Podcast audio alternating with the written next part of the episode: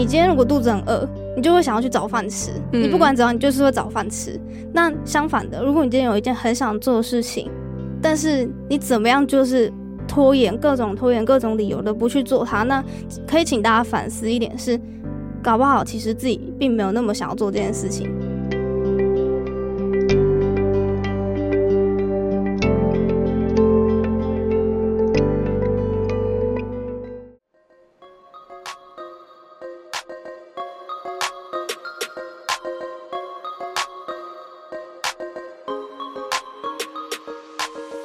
我是席娜 Athena，欢迎来到理想自己研究室。在理想自己研究室，我会和你聊聊如何探索自己的潜能，并从设计人生以及生活优化的角度，帮助你实践理想生活。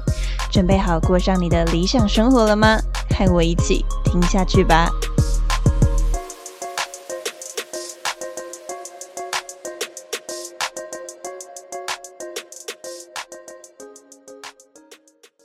来到理想自己研究室，我是主持人 Athena。今天呢，很荣幸邀请到我的一位好朋友 Sylvia 来到节目上和大家聊聊。首先呢，想要邀请 Sylvia 简单的跟听众自我介绍一下。Hello，大家好，我是女子日常的创办人 Sylvia。然后我目前是经营个人品牌，嗯，主要经营的主题有情感生活、生活理财，还有自媒体经营。那今天很开心能够呃受到 Stina 的邀请，来到节目里跟大家聊聊。耶，超级无敌开心的，因为我跟 Cobia 已经认识了，应该。呃，快一年吧的时间，然后是从去年的时候，我们一起就是呃参与一个善循环的公益咨询活动认识。那就从那一次活动中呢，我们就一拍即合，然后呢就是呃聊东聊西，就常常分享很多在经营自媒体的心路历程啊，还有感情相关的东西。因为知道 c o v i a 其实很擅长情感相关的议题、理财和自媒体经营等等，所以今天很开心能够邀请到 c o v i a 来跟大家做分享。那今天特别想要邀请 c o v i a 来跟我们做啊。职涯还有自媒体的一个分享呢，最主要的原因是，其实我跟 Sylvia 的年龄是差不多的，但是呢，他比我更丰富的一个经验之一，就是说他其实已经出社会工作过，就是全职的在公司里面工作过，后面呢开始斜杠经营自媒体，到现在已经全职的去经营自媒体。我觉得这个历程真的是非常的厉害，而且呢也很好奇说，哎，这一切的心路历程到底是什么？那也可以给我们的听众呢一些不一样的思维，还有故事呢，然后说不定。可以对大家有很多的帮助，因此呢，就是邀请 Sylvia 到节目上。那今天这一集主要会谈职涯跟自媒体，那在下一集呢，主要会来和 Sylvia 聊聊情感生活的部分。好，那一开始呢，我想要先邀请 Sylvia 简单的先帮我们用一句话形容，对于你来说，你的理想生活是什么样子的呢？嗯嗯，如果是提到职涯的部分，因为我个人对于职涯是蛮有自己的想法的。那我会觉得，从公司体制走到现在自由工作者，甚至是全职在经营自媒体的过程当中，我想要追求的一件事情，其实就是有自己的自主选择权。然后我的理想生活是我可以拥有想要创造自己想要的生活能力，然后跟我喜欢的人在一起，好好的生活。嗯，好赞哦！那哎，蛮好奇 s i v a 你觉得现在的你算是达到这个理想生活的样貌了吗？还是说，哎，目前可能达到的大概是什么样子？嗯，我觉得，因为现在是自由工作者的身份，但是人家常说自由工作者很弹性嘛，但是所谓的弹性，其实还是要时间、时间自由、薪水自由，还有心灵上的自由。对，那当然，我现在是走在自由工作者的路上，虽然我觉得我已经达到现阶段第一。第一阶段的呃完成度，但是我觉得，呃，因为之后还有很多新的计划想要做，所以其实那个理想生活是一直都还在走在这条路的路上。我觉得很厉害的地方是在于说，就一开始是在公司里，然后后面你一步一步就是靠自己的力量去达到可能金钱上的自由，或是心灵上的等等，就是这些我相信都一定要付出很大量的努力，然后跟投入才有这样子的一个成果。所以啊，因为我自己也认识 Sylvia 很久，所以我知道他真的是非常努力的人。听过他的故事，你就会觉得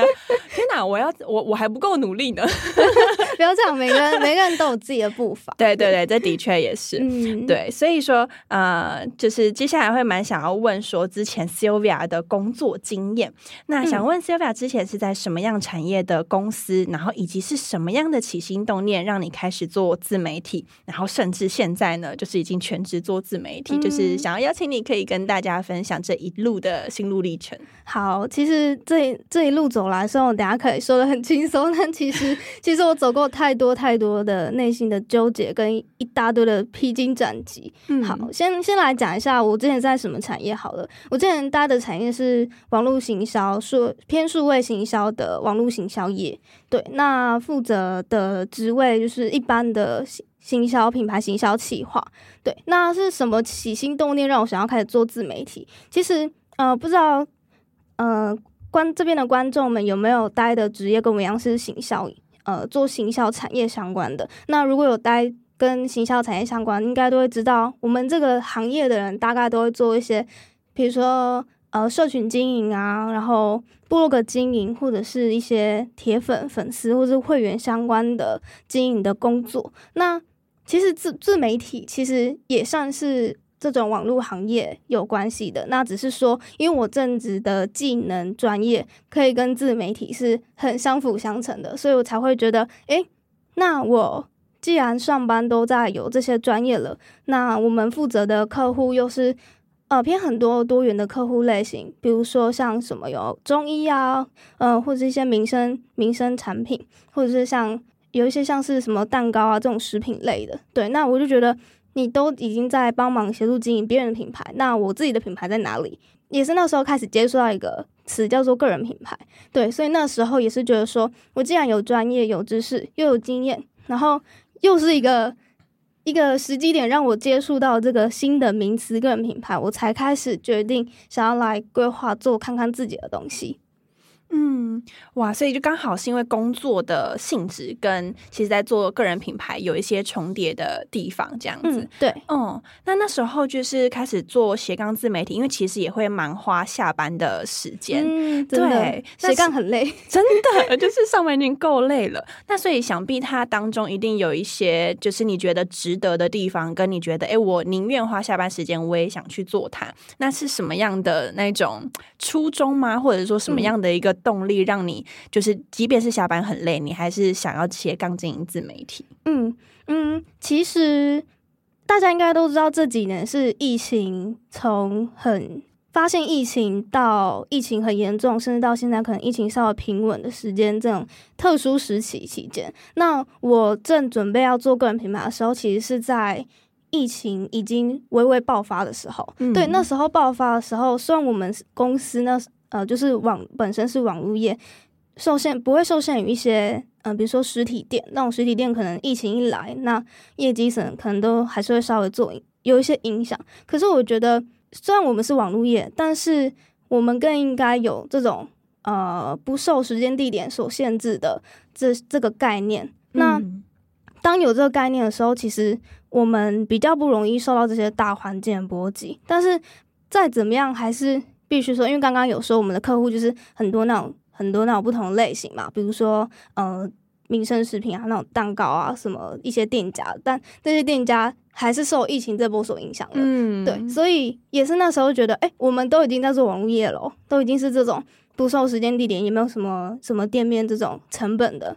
行业了。可是我们的客户却会因为疫情这波的影响，然后也不知道到底什么时候会结束。对，所以。那时候才觉得说，其实没有所谓的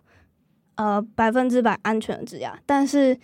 但是当今天有一个危机一发生的时候，我们应该要长远去看到底应该怎么样去应对这个状况，然后甚至是不要因为这个状况影响到我们自己本身。嗯嗯嗯，然后所以就是让自己多一个选择权，然后也不会，比如说你的本行受到呃可能大环境的影响的时候，至少你还有多一个自己可以主控去获得收入的一个管道。嗯嗯嗯，对，这样感觉也是更有安全感一点点。哇，所以感觉一开始真的是这个动力应该是蛮强，因为我知道那时候受到疫情影响，很多人都经济受到很大的一个波动。对，所以说那蛮好奇，就是在经营自媒体上面，后来你聚焦的主题包含情感啊、理财啊，还有自媒体经营这三大块。那就有点好奇，你是怎么选出这三个的？好，其实其实做呃搭配这三个主题有几个原因。那也有很多读者问过，诶，为什么这三个主题会是一起的？想要搭配在一起，成为一个个人品牌的想要分享的议题。那第一个原因是因为，呃，其实我自己在关系面、理财面跟职业面。的这三面，其实我曾经是一个深受几间迷茫的人。虽然大家可能看我现在做了很多事情，或是有做出一些成果，甚至是可以全职的走到呃全职经营自媒体，但其实在这以前，我其实是在一个泥淖里面的。那这个泥淖里面，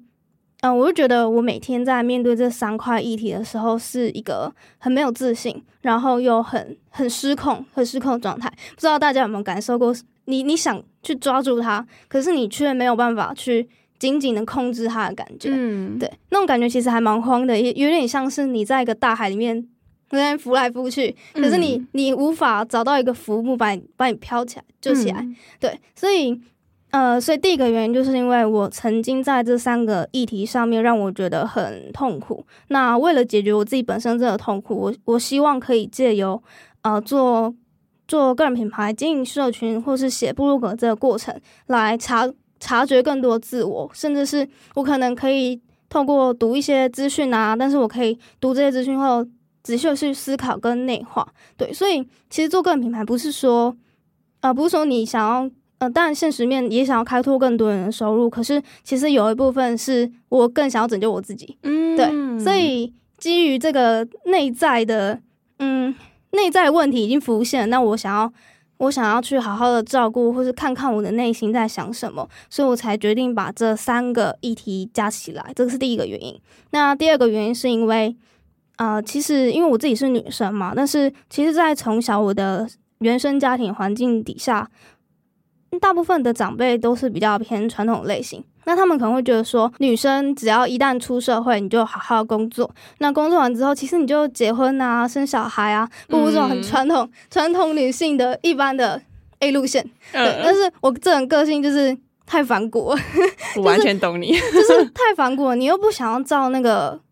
社会既定的规则下去走，所以。这个内心内心这个嗯想要叛逆的协议就是一直一直往上沸腾，嗯，对，那往上沸腾之后，我就觉得其实我们女生可以做的事情很多，那到底怎么样让人家相信我们真的可以做很多事情呢？那其实这个就是透过个人品牌的过程去去跟人家透过分享过程去让人家所幸福，甚至是去验证自己到底能不能够做到一个。一个管道，对。那这三个主题核心，其实我还有一个核心的概念是，我觉得只要我们女生可以在职业上好好的工作，然后甚至从这份职业上找到工作或者是生活意义的话，其实当然你你只要更懂什么是工作意义，你就有办法去赚更多的钱，因为你的起始点已经是对的了。然后整个潜意识的状态是很正向、很良好的。那其实这种时候，这种时候之下，其实很多钱财是会跟着慢慢进来的。那当我们慢慢钱财慢慢进来的时候，我们要养成一个好的理财能力，甚至是让自己有办法去经济独立。那有办法经济独立，我们才有办法去谈一个不会因为面包而不好而衍生出了各式各样的问题。嗯，哇，我听了觉得好有感哦，就是 跟 Sylvia 很相似的地方，就是在于说我的原生家庭也是有一部分啊，蛮重男轻女这样子，所以有一度也是很想要证明自己，我是女生，但我也可以。对，那我觉得经营自媒体的路上呢，真的是可以慢慢的把你的想法去表现出来，然后甚至啊，当别人受益的时候，你会慢慢的去体现自己的价值，然后真的让别人知道说，其实女生也可以做到啊，我们想要做到的事情。所以我觉得很激。激励人心。那接下来蛮想问说，就是呃，从斜杠嘛，那到一路经营全职的自媒体，其实呃，很多人可能会觉得说，那我就做斜杠或做兴趣就好。那像对于 Sylvia 来说，会想要全职，那就是这个部分那时候的啊过程大概是什么样子的呢？因为我知道说很难一开始就全职做。对，这里我相信应该有一些听众们也是想要。可能想要进个人品牌啊，或者是也想要斜杠做一些某些事情嘛。但我先从我原本是上班族那时候来分享起好了。呃，刚刚刚有说，因为我的上班那时候还是上班族的身份，就是在做品牌行销相关的事情嘛。那其实你只要进到这一行的人都会知道，它就是一个责任制。对，那责任制的意思就是，我今天只要呃老板上司丢东西给我，但是我没做完，我还是一样要做完。对，所以。那时候，因为我们公司的业务业务量蛮多的，对，但是我也很想赶快把它处理好，可是没办法，我的一天二十四小时时间就是那样子。但是也是因为这些大量的工作做完，然后我就做又，但是又做不完，所以我只能很多时候是把笔电再继续带回家。但是这时候我又觉得，我如果一整天的时间二十四小时，我除了自己的时间。比较少之外，但是我大部分的时间其实是奉献给公司的。对我就觉得，但但我明明也有自己想要去发展或者想要去接触，甚至是分享的东西啊，但是我的时间却大部分一直一直在被公司的事情所霸占着。对，那也是基于这点，会让我觉得。我更想要拥有自己的自主权，可以去做一些事情。所以在从斜杠那时候，其实虽然我下班后，嗯，可能六点六点多，但是可能实际忙公司的事情可能会到晚上大概八点多。对，那八点多之后，我就决定不行，我一定要拥有，我一定要把我自己的 掌控权给拿回来。所以我那时候的斜杠的生活，其实是白天就是正正值上班，然后到晚上八点多忙完公司的事情之后。大概到九点多到大概你你猜大概晚上几点？我还在忙 自己自媒体的事情。我光听到下班时间是八九点，我就吓到了。八九点有时候还算早哦。我的天呐！而且重点是这样，下班后还可以经营斜杠。我的我我的我现在处于在一个很惊讶的状态。我猜我好像若有四五听你说过，是大概做到十二点一点左右吗？嗯，对，大概一点，然后睡完可能有到一点半。哦，然后那时候就是不间断的一直在写自己的内容，或是尝试各种自媒体的平台，然后也验证说，哎，我今天的这三个主题到底能不能够，能够能不能够被被做起来？嗯，对。然后，所以总之，我觉得斜杠的日子是一件很辛苦的事情，但是你只要选择斜杠，你一定要有一个很强烈的内在核心动力，否则斜杠这条路其实其实要。要想办法起头，甚至是做下去，是一件很困难、很困难的事情。甚至是你自己的心脏够强，嗯，你才有办法真正的去去走过这些前期的难熬。对，嗯，所以如果听众有想要做的事情，其实啊，有一部分如果你要坚持下去，其实需要一个你很强大的动机，就是我要离开现在这个环境，然后我要去追求我要的东西。嗯，那个东西要够强，才有办法坚持下去。对，也可以跟大家分享一下。为什么我的核心动力这么强？哎，我也很想知道。很多人就是卡在没有动力，对，要怎么样有动力？其实，其实要找动力，就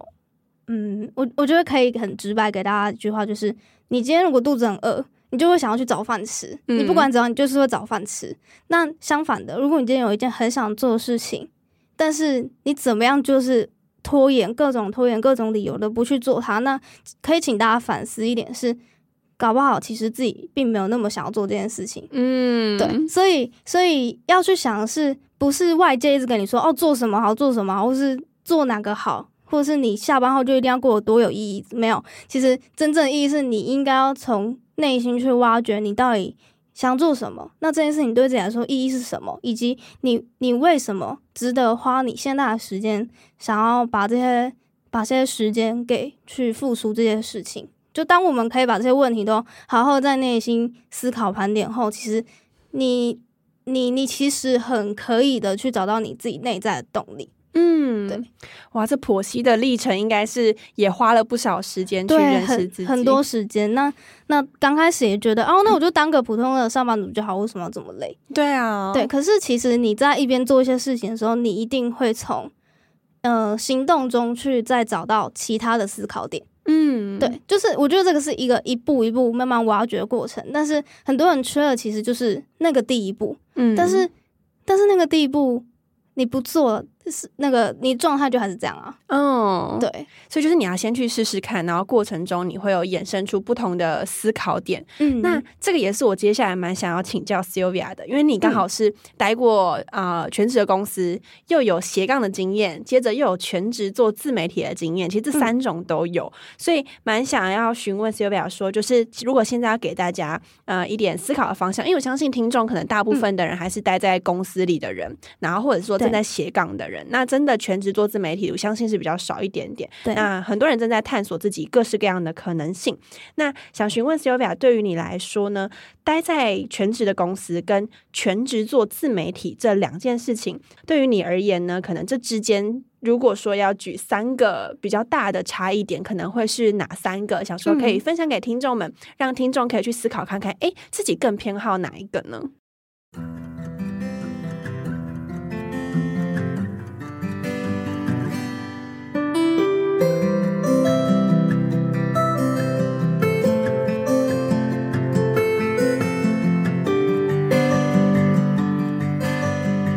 呃，我觉得三个差一点，第一个差一点，当然就是最现实的金钱面。嗯、对，因为毕竟待在公司里面，就还是有老板在养你嘛。可是我觉得任何事情都是有一体两面的啦。当你今天有办法在政治上或者是获得金钱的时候，那其实。但如果你相对你想要开始自由工作，或者是想要一样全职在经营自媒体，其实首要要考虑的第一个差一点就是金钱这一块，因为你不再有人可以去支付金钱给你，对，所以这时候你的心理的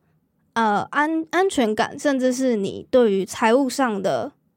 拿捏掌控感会比较少一点。对，那这其实是有解法的，也有一个我建议的过程可以给大家，就是如果你今天。刚跟我一样，刚开始是从公司的员工开始起步，那我会建议你，呃，如你今天可以先去好好探索一下你的职业到底是喜欢哪一种哪一种产业，那再从这个产业当中去磨练你自己的能力。那如果你今天在这个产业当中，你发现哦，它就是一个可以让我饿不死，然后我又可以在里面至少每个月每个月都有稳定的薪水可以拿，那也 OK，这也是自己个人选择。嗯，只是说，如果你下班后还有还是有一些，呃，还是有一些想做事情的话，那其实你可以去多多做探索。那探索外，你你就可以透过一些管道去帮帮助你把这些资讯给给从输入走到输出这个过程。对，所以呃，今天大公司有大公司的好处，但是相反的。你如果今天走到全自媒体，也有全自媒体的好处。那第一个影响面当然就是金钱这一块。所以，如果你今天可以有办法在一间公司磨练到一个程度之后，去吸取各种各式各样的经验，那照呃这时候在一边斜杠做个人品牌或是自媒体，其实它是一个比较稳健的做法，就不会像是有些人可能，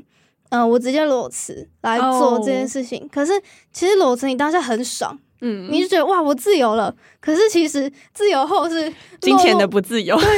金钱的不自由。然后你心灵金钱不自由算，你心理上也会承受一个越来越大巨大的压力所在。对，所以其实比较稳健的做法是建议，尽管你今天不爽你的公司，或者是你今天觉得嗯，你你不是很满意你的职场环境的话，但我还是会建议，在你今天口袋的深度，或者是是紧急预备金啊，甚至是一些。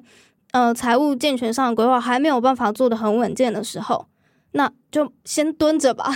我就先蹲在职职场里面，先好好蹲一阵子吧。那等到你的呃本，也就是或者是你的筹码，比如说你的口袋深度啊，你的专业技能啊，或是你的各种各式各样的经验啊，甚至是你探索人生的想法，已经足够多，你让你到真的很想去分享的时候，那我们再来慢慢走到。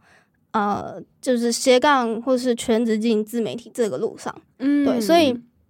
第一个差异点就是，当然就是金钱这一块啦。先可以先为自己做一些啊足够的准备，那等到足够准备之后，现实这一块顾好，你才有办法更有底气的去追求你自己的理想。嗯嗯嗯，对，真的蛮现实的，真的。所以如果说你很享受那一种呃，比如说老板养我，然后偶尔还可以忙里偷闲，但是钱一样会进来的话，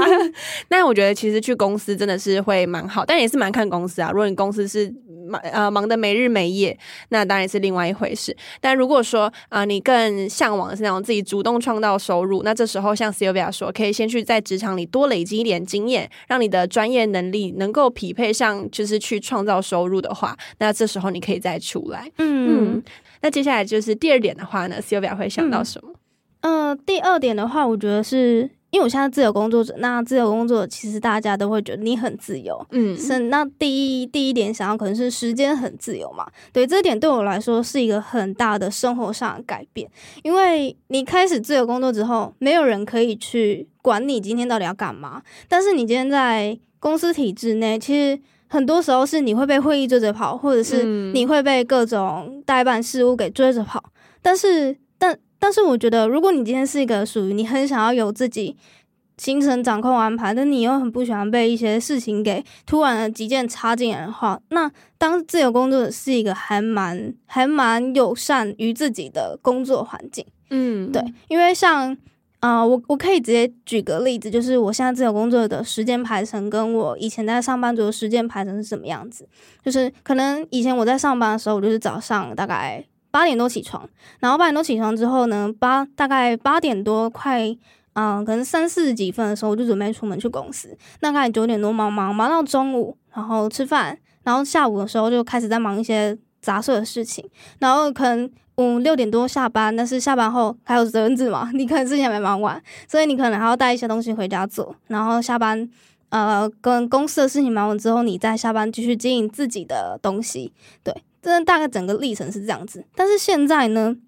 因为没有人会再去规范你说哦，你一定要做什么什么样的事情，所以你现在的所有事情都是要自己去安排，甚至是因为因为我我本来就是想要从斜杠走到全职这个过程，所以你必须要很多事情的准备。不管是在你自媒体上，比如说你的内容产出的规划啊，或者是你今天的商业模式，你想要做什么样什么样的服务，或者是你对于呃接案上面这块又有什么样的打算，你必须花很多时间去思考你到底现在现在要做什么。对，那我现在的就是我除了我把以上这三个都思考好之后，我会开始每天每天去规划一些我必要做的事情。但是我觉得那个感受很不一样，是以前是公司交代我做什么事情，公司说什么事情要做，你就得跟着接下来做。但现在是现在的角度不一样，是我决定我要做什么事情，而这件事情是我愿意，而且我真正呃，甚至做完我会觉得很开心、很满足的这种感觉。但是在公司不一样，公司就是。哎，今天有个案子给你哦，那那个案子是什么什么？比如说什么什么保健食品，可是其实你心里意思是我对这个保健食品根本没有兴趣，还是必须接下来？对，还是必须接下来。然后你会因为毕竟是公司员工嘛，你也必须去学习更多你可能对于那个产业没有那么有兴趣的东西。对，但是因为今天是个人品牌，我有自己在乎那三个主题，所以我反而是可以。透过我人生中到底在乎哪三个主题，我再去更钻研这三个议题，那那这个过程就差很多啦。嗯，对，完全是做自己喜欢的事情，跟你的事情都是被人家交派，我觉得那个心情上真的差非常多。那这样感觉就是在做全职自由工作者的时候，其实有蛮多时间是自己调配的。嗯，那所以好像也蛮考验自律的一个能力。那这样这个部分，就是那时候在调试上有有 就是有什么样的？所以就是还是你本来就很自律，马上直接上手。嗯，没有，其实我有一段阵痛期。如果别人问我说你是不是一个自律的人，我自认我是一个没有很自律的人，但是我反而会需要很多的外在来。帮助我自律，那甚至是以前我会觉得自律就是哦，什么时间点我要坐在什么地方做一件事情。对，但是我现在发现，自律其实是你应该去深层思考，为什么你要自律？嗯，就是比如说，比如说我今天坐在这里，那为什么我要坐在这里？那这个就是你的刚一直在我们在讲核心的动力所在。对，但如果你今天真心的不喜欢做这件事情，要你自律其实也很困难。让我自己自律的方式，其实我也是从呃上班族走到自由工作者这当中，我才慢慢的找到属于自己适合我自己的方式。对，比如说我会先去看说，哎，我是早醒人还是晚醒人？哦，对，那我后来发现，其实我是属于一半一半的人。嗯，对，因为大家可能说我是早醒人，那我就早起工作；我是晚醒，我就。可能晚呃下午或者晚上工作，精神效率比较好。但我发现我一半一半，对，所以我这个做法，跟你猜我会怎么做？对啊，这这怎么做啊？嗯，比如什么一三五早上嘛，然后二四六晚上，就是我我我的做法是，我会视我早上起床的精神状态如何啊，然后但是我我发现我今天早上状态很好。然后精神起床这种饱满的状态的话，我就会开始早一点规划我的事情。但是我今天如果起床发现，哎，我今天精神状态超级差，然后又有点真的还是很想睡，但我不这时候我其实我不会像以前一样逼着我自己起床，因为我觉得这件事情。如果逼着我起床，我只会有一个更差精神。所以，但也蛮庆幸我是自由工作者，所以我可以很自由自在的去安排我的时间。那我这时候我可能会选择，比如说多睡三十分钟或者一小时。那我起来的时候精神很饱满，我反而可以用一个更好状态去迎接今天的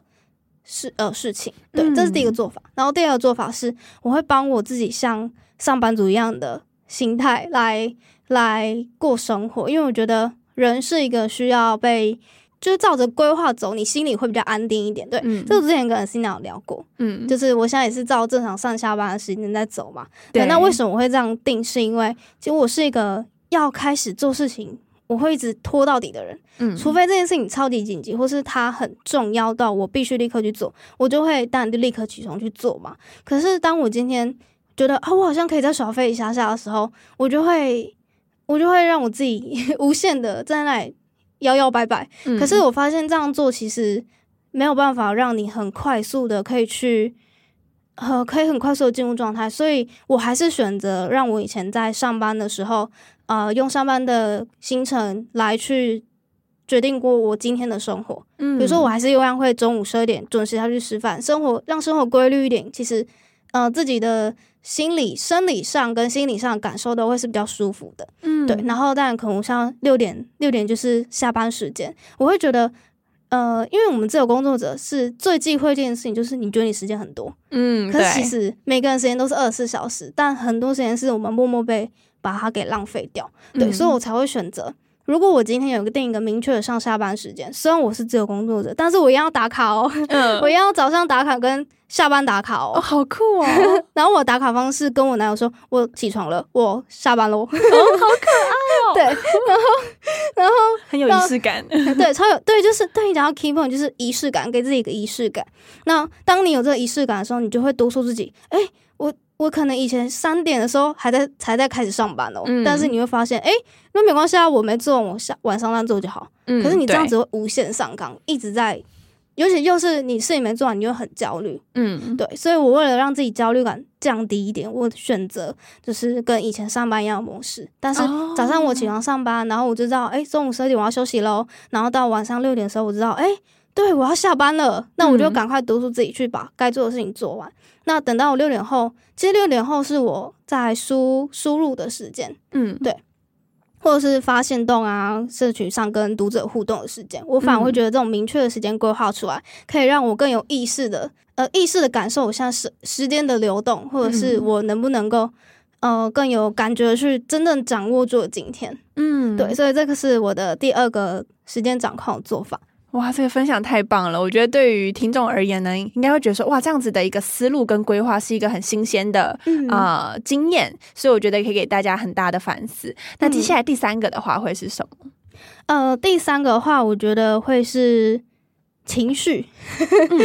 因为以前在公司的时候，老师我是一个嗯。公司交代什么事情，我会很想要去完成它。但是如果今天没有完成它，我就会觉得很焦虑、很紧张的人。对，但是现在开始自由工作，我会觉得，虽然我今天可能没有办法把这件事情完成，但是我知道我在做的事情是我喜欢的，所以我会愿意去，我会愿意去。嗯，用一个比较善待自己的方式说，没关系。既然虽然我今天没有做完，但是你还是有在自己的时间掌控上。嗯，对，这种感觉很不一样，就是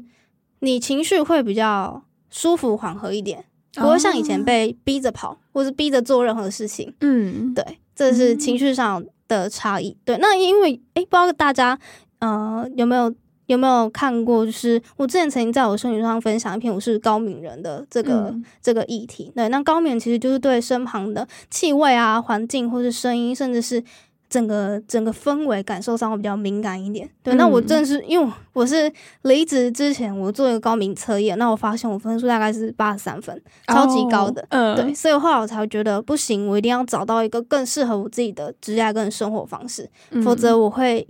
很压抑，嗯嗯嗯，对，完全懂哎。就是上班的时候，其实如果今天要开会，或是要跟同事讲话什么的，其实你还是要必须要去盯出那个你很 OK 的状态去跟他们互动。对，但有时候可能对于高敏，因为我也是蛮高敏的，我是九十几分的样子。对，所以啊，当今天做自由工作者的好处，好像是在情绪的调节上会比较有余韵。然后，如果是在全职的工作的话呢，就可能相对的会比较压抑。就是有没有什么样是，比如说你做自由工作者的时候，可能你会有焦虑，然后相比之下，在公司工作可能比较没有那么焦虑的事情吗？有，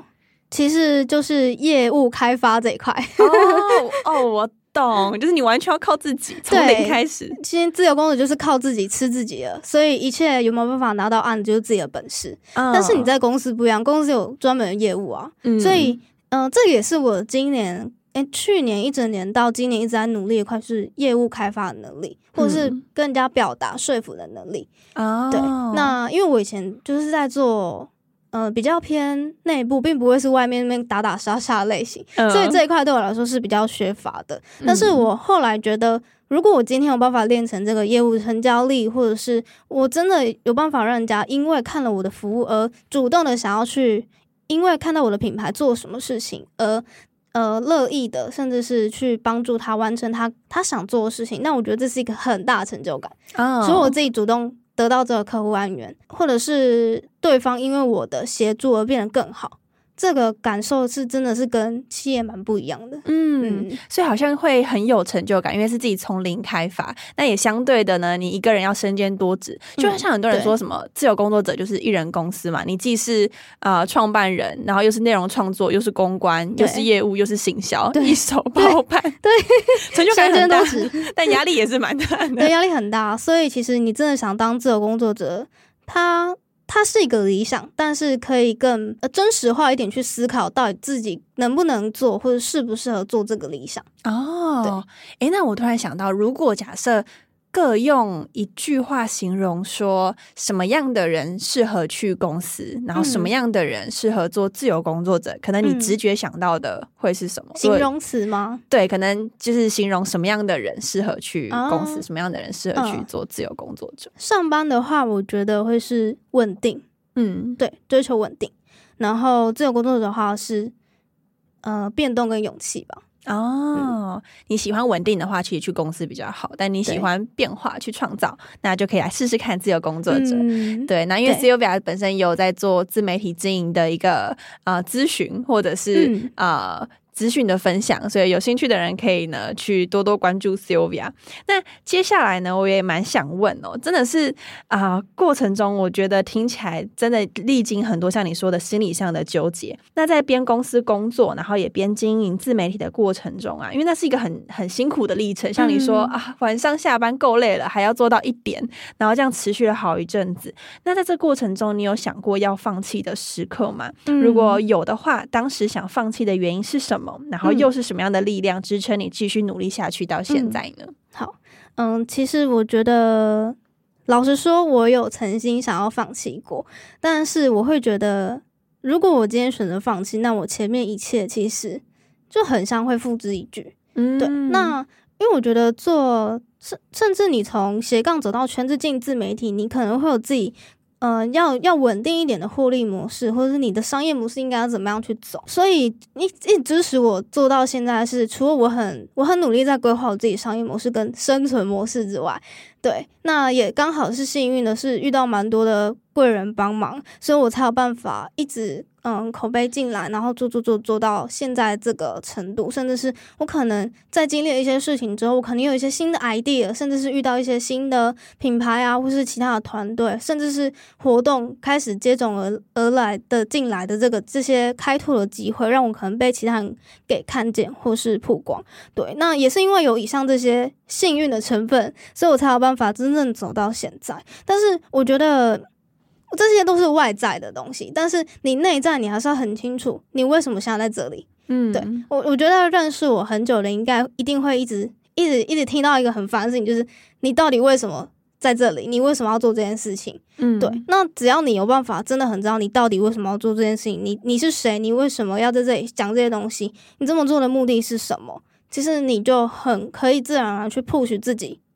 再去。做出更多的东西，哇哇，深有所感呐！因为我记得我自己在经营自媒体，就是低潮的时候，我觉得转过头去看一下，我右边墙上有贴一张纸，就是写说你经营自媒体的初衷是什么。然后我就写说要帮助更多人喜欢自己的生活。那我就看着看着就觉得，好啦，那再继续做下去好了。对，所以像你说，你要知道你为什么做这件事情，为什么我在这里，那个意义是什么？对。那其实我自己有本身有一个小的习惯，就是如果我在社群上或是我的部落格啊，还是达到什么里程碑，我有个习惯是，我把它截图记录起来。甚至是如果有一些读者反馈，我觉得读者是一个我很感恩他们存在的一群人。对，因为因为你真心的跟他们去做互动，那他们也会真心的来回馈你，甚至是给你一些鼓励的话。但你不要小看这个小小的话，其实它真的都是资深创作者一直走下去的很大的关键。真的，所以身为读者。其实不要吝啬给创作者一些鼓励或支持。如果你真心喜欢他的话，给我们多一点，拜托。对，这不嫌多。对，那我觉得这是一个很好的爱的循环了，在这个世界上。嗯，对。那这个是我自己在收藏、收藏这些很有爱的瞬间，才办法走到现在一个一个关键点。嗯，哦，我觉得真的是听众的反馈。我觉得非常的的重要，或者说你的读者的反馈，它真的是支持我们继续努力下去的一个很重要的动力。那在最后的最后呢，想要请 Sylvia 可以分享一句给听众追求理想职涯的鼓励吗？嗯，好，嗯，如果要说一句话的话，我会说。当你愿意越诚实的去面对自己的职涯的时候，其实你会发现更多意想不到的事情。那如果你今天真有一件很想做的事情的话，请你为你自己的梦想去忠贞。嗯，对，好好忠贞这个词，第一次听到有人用忠贞这个词。对，因为就是你今天有想做的事情，那就是尝试看看呐。嗯，那你不尝试，其实就孩子在那里。那很多人其实不尝试的原因，就是他害怕会有什么损失。对，但其实你。你只要有做好一些准备，那这些搞不好就是宇宙希望你在某个时间点去做某一件事情，那你就顺着这件事情去做看看，搞不好你会有一些意想不到的职业上的发展，说不定啊。所以其实做了啊，不做比做的风险还要大，不做比做的风险还要大。对，我觉得是因为现在的时代是大家虽然大家都说嗯要斜杠啊、多元收入等等，但是其实最与其说去追求这些东西，不如去思考自己在原地还可以做哪些事情，嗯，才是一个对抗风险的。最佳的方式了。嗯，哇，非常感谢 Sylvia 给大家的鼓励。希望说听完这一集的你呢，有种被激励到的感觉。心里曾经有什么样的想法，然后你是你想要做的事情呢？或许今天就是那一个时机，就是不做的风险其实比做还来的更大。那我们人生就这么短，何不试试看呢？那最后的话呢，想要邀请 Sylvia 分享说，你目前有在提供哪一些服务，以及我们可以到哪里找到你呢？好。嗯，我目前提供的服务有除了社群上的经营，或者是另外一个是网站的网站自媒体的顾问经营。对，那如果大家对于呃自媒体啊，或是个人品牌经营有哪一些呃疑问，或是想要起步但是不晓得该怎么开始的话，我这边都可以做协助。对，那主要比如说有 IG 的视觉的版面的服务啊，或是自媒体的新手。嗯，可能还遇到一些，比如说本身主题定位啊，或者是他可能想要有自己的稳定一点的商业模式，或者是他想要更了解怎么样去经营自己的社群，经营这些粉丝们之间的距离，对，那都可以尝试来来跟我 聊聊天。对，因为我自己有时候，呃，就是我在做这个咨询的时候，都会透过一份很丰富的 PPT 简报，这 Zina 有来上过，超级丰富，就是你一定会满载而归的那一种。对，那因为我我自己是觉得，如果可以，因为毕竟是付费性质，但是我觉得你付一份钱，但如果你可以得到很多很多，甚至高过于你自己期望的期望的收获的时候，其实它就是一个很棒的、很棒的。职职业开始改变的关键点了。嗯，Sylvia 出品就是品质保证，就是谢谢，呃，就是 Adina 完全可以挂保证的。就我自己有体验过，然后我真的是被震撼到了。他说：“哇，好认真啊，就是比我还要，就是更看重我。”对我甚至有时候觉得，我比我自己做的东西还要认真。哇，真的太开心了！就是啊，如果大家有需要的话呢，欢迎可以找到 Sylvia。那我也会把相关的链接放在这一集的资讯栏里面，大家可以去查找。对，IG 或是部落格都可以在上面看到我相关的服务。嗯，好，谢谢你。那非常感谢 Sylvia 来到今天的节目。以上就是今天的内容。在这一集中，你最有启发的地方是什么？从今天开始，你又会想做什么样的改变呢？如果你觉得今天的内容对你有帮助，欢迎把这一集分享给你身旁的朋友，让他可以跟你一起过上理想的生活。如果你很想给理想自己研究室跟喜娜一点鼓励的话，欢迎在 Apple Podcast 或是 Mixer Box 打五颗星，我会非常开心，也很感谢你哦。最后呢，感谢你收听这一集，我是你的理想生活探寻师 Athena，一起在理想自己研究室，让你的理想生活进行式。我们下次见。